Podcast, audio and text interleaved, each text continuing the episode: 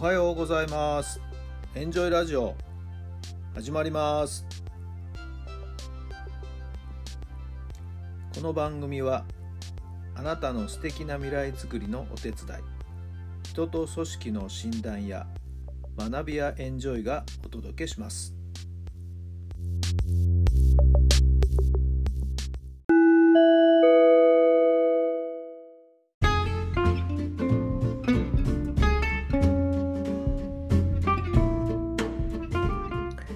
改めまして皆さんおはようございます。タラさんです。どんな朝をお迎えでしょうか。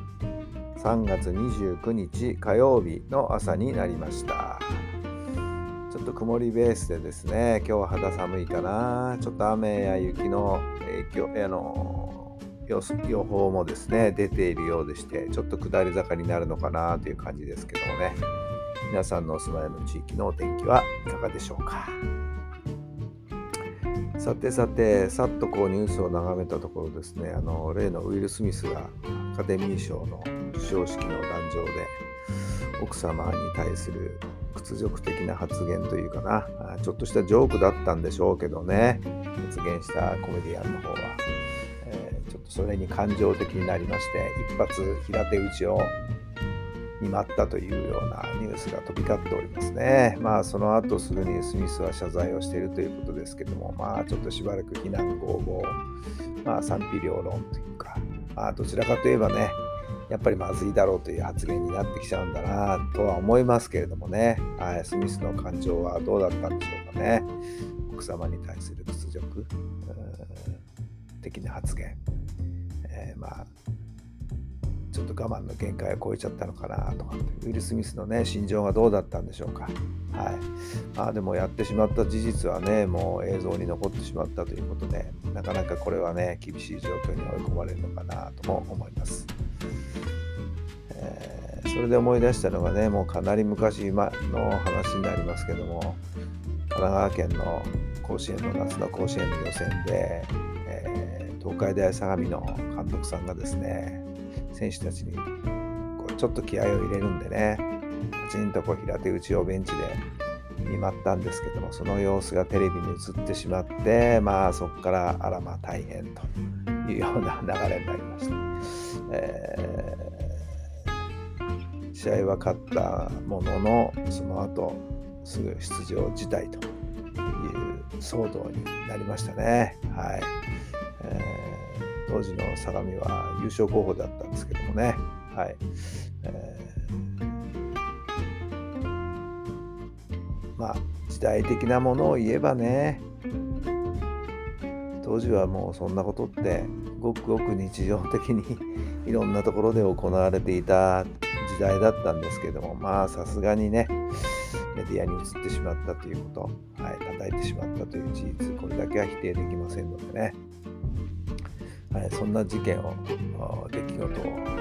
思い出しましたね。はいえー、実はその当時ベンチ入りしていたね、えー、現役理事代にベンチ入りしていた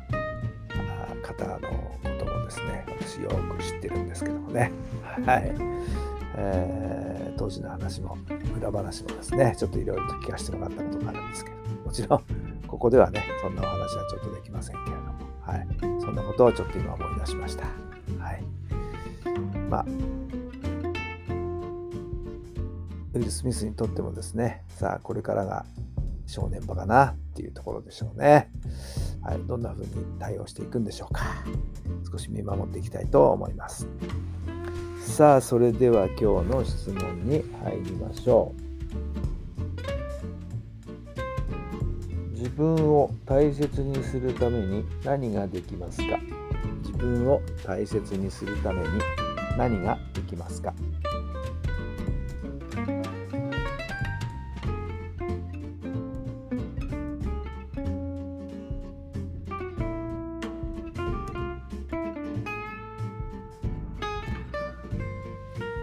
はい、どんなお答えが出たでしょうか？自分を大切にするためにね、何ができるかなっていう。まずは朝の感謝でしょうね。今日もありがとうございます。今日もこういうね、貴重な時間を与えてくれてありがとうございますというところからのスタートなんじゃないんでしょうか。えー、あとは、自分を大切にする以上に周りの人を大切にするっていう気持ちを忘れないことかな。そうすることで周りの人も自分を大切にしてくれるんでしょうしね。はい、そういう関係がこうお互いの中でできていったら、はいえー、いがみ合うこともなく、はい、お互いがお互いを大切にしながらこう生活できていけるんじゃないでしょうかね。はいえー、ちょっとそんな風に思いましたけど。皆さんはどんな風にお考えになったでしょうかさあ今日も自分を大切にする一日をお送りください自分をまずは一番に考える、はい、自分勝手ということじゃないですよね。自分が幸せになっていかないと周りの人にも幸せを振りまけませんからね、はい、自分の心のグラスをしっかりと満たす。はい、そのために何ができるかなって考えていただければよろしいかなと思いました。今日も素敵な一日になりますように。それではまた明日。